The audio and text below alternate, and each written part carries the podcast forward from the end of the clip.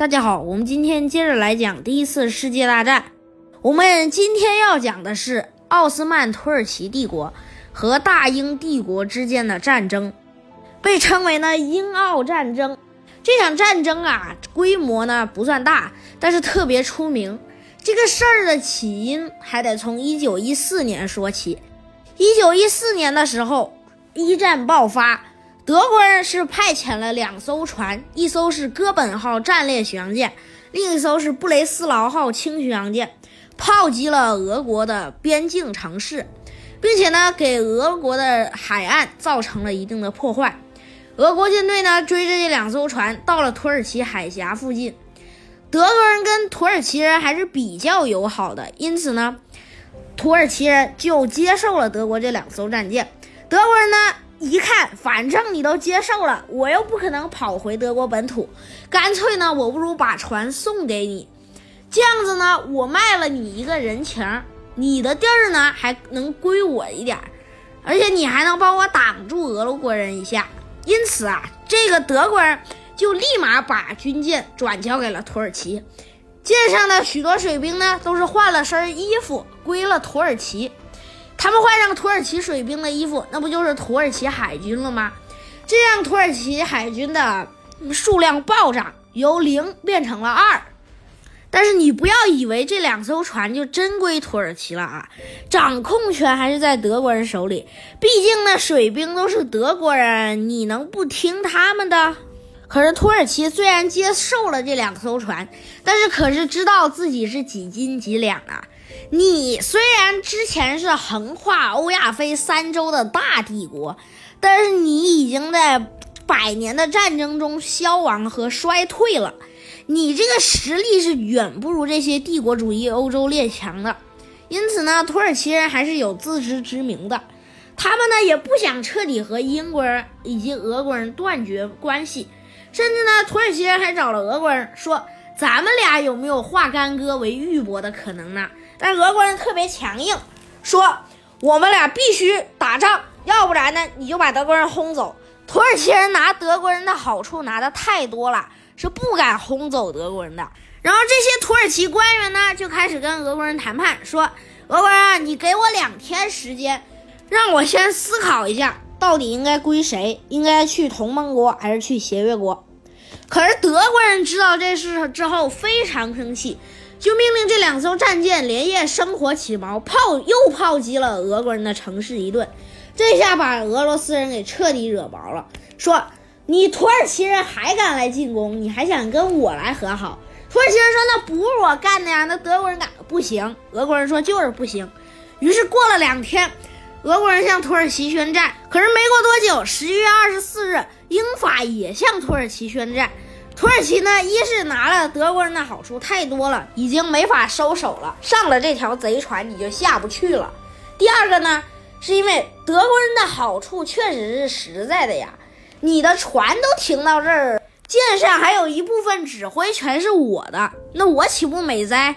我跟着你去混，万一你同盟国要打胜了，那我还能分一杯羹呢。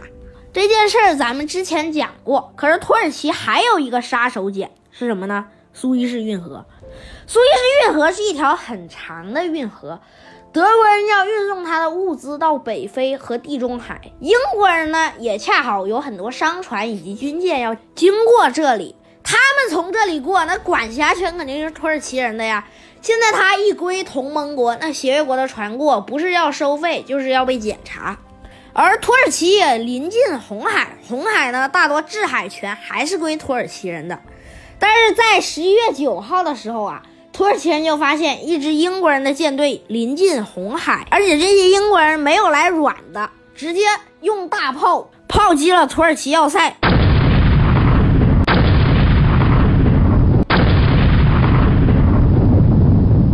土耳其要塞呢被摧毁了，这样子呢南大门就敞开了，英国人也可以畅通无阻了。不久之后，埃及是英国的殖民地呀。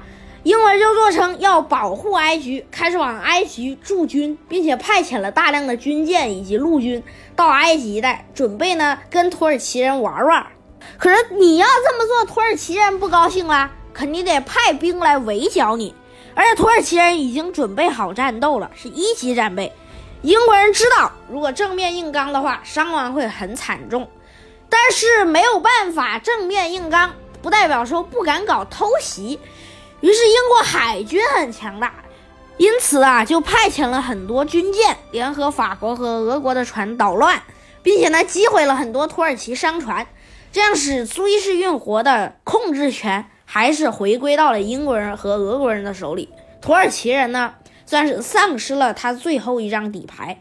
海上交通一旦被英国人摧毁了，你土耳其人路是不好的。土耳其不是沙漠就是山，路是不好走了。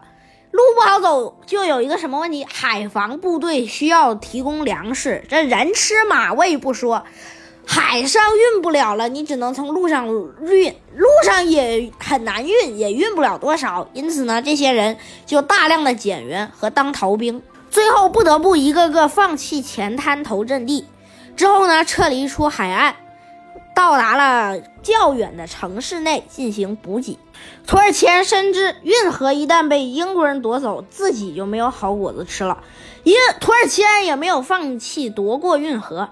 因此啊，到了第二年，也就是一九一五年，土耳其人拉起一支两万人的队伍，准备呢再次从陆路夺回苏伊士运河，还动用了几十头牛、几百匹马，还有几千头骆驼，于二月三号到达了。土耳其人呢想夺取埃及附近的运苏伊士运河的首府伊斯梅利亚。当时啊，在河上只有一艘英国的印度步兵轮船在那里警戒，因此呢也很放松。土耳他们根本不知道土耳其人会亮这么一手。土耳其兵开始向兵轮发动炮击，兵轮多处中中弹，几乎呢被打成了筛子，最后不得不弃舰沉没。路上的英国兵呢相继成了俘虏。没过多久，土耳其人准备架起冲锋舟。放好浮桥以及木质吊桥，想冲过河岸，把整个苏伊士运河的南口给占领。可协约国有两艘法国巡洋舰来助阵，那土军炮兵哪是对手？转眼间就被打得屁滚尿流、灰飞烟灭。只有少量的土军步兵过了河，但是那些人，你想，他没有炮兵以及骑兵的支援，那他得成什么样？大多都成了俘虏，死的死，伤的伤，逃的逃。此后好几个月，土耳其人依然不肯放弃这条生命一样的运河，因此呢，他们又组织了好几波进攻，想要拿下这个苏伊士运河，可都以失败告终。当时啊，英国人占领了好几处土耳其人的油田，并且呢，派了一些小船开始登陆土耳其的海防阵地。当时海防阵地由于缺乏粮草，大多都没有人驻守了。而英国人自然而然的也顺利的拿下了好几处油田以及重要的地堡。当时英国在土耳其的总事务由尼克松中将负责。尼克松很狂妄，认为英国应该继续去占领更多的土地，于是命令汤森德去率领一个师占领更多的土耳其人的地盘。唐森德作战很勇猛，从河口而下，一路占领土耳其地区。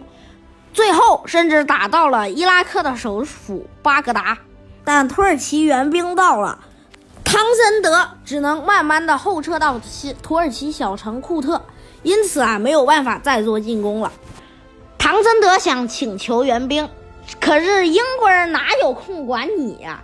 就算英国人派出了几百条舰只想为唐森德送给养，可是这些船啊。以及上面的物资大多都成了土耳其人的战利品和俘虏了，而唐森德在坚守一百零四天之后，最终还是投降了。在唐森德失败的一九一六年之后，英国人呢集结了八万大军，开始向土耳其人发动进攻。他们打想打下土耳其内陆城市贝尔谢巴。可是土耳其人根本不着急，因为他们以为自己的机枪阵地能够挡住英国人。可是他们开火太早，还没等射到多少个英国人，就被炮兵阵地给摧毁了。最后呢，英国人又派起了大量的骑兵上前，对土耳其步兵是一顿屠戮。土耳其人只能望门兴叹，英国人一番猛操作，打的土耳其人是不知如何是好。甚至英国人最后将耶路撒冷这个三教圣城如同礼物一样到了英国人的手里，而土耳其人见了英国人就拔腿就跑，逃得比兔子还快，一路呢丢失了很多据点。而土耳其在重重打击下也畏首畏尾，最终失败。土耳其政府呢也宣告下台，而继任者呢则是土耳其共和国的国父凯莫尔将军。凯莫尔还是比较强硬的，他希望呢英国人不要太苛刻了。可是英国人可是殖民帝国，他不会对凯莫尔有多少仁慈的。因此呢，他甚至要求凯莫尔割让让很多土耳其领地。幸亏呢，海凯莫尔命令步兵拼死抵抗，才挡住了英国人。虽然英国人没有彻底将土耳其瓦解，但也算豪取中东了一把。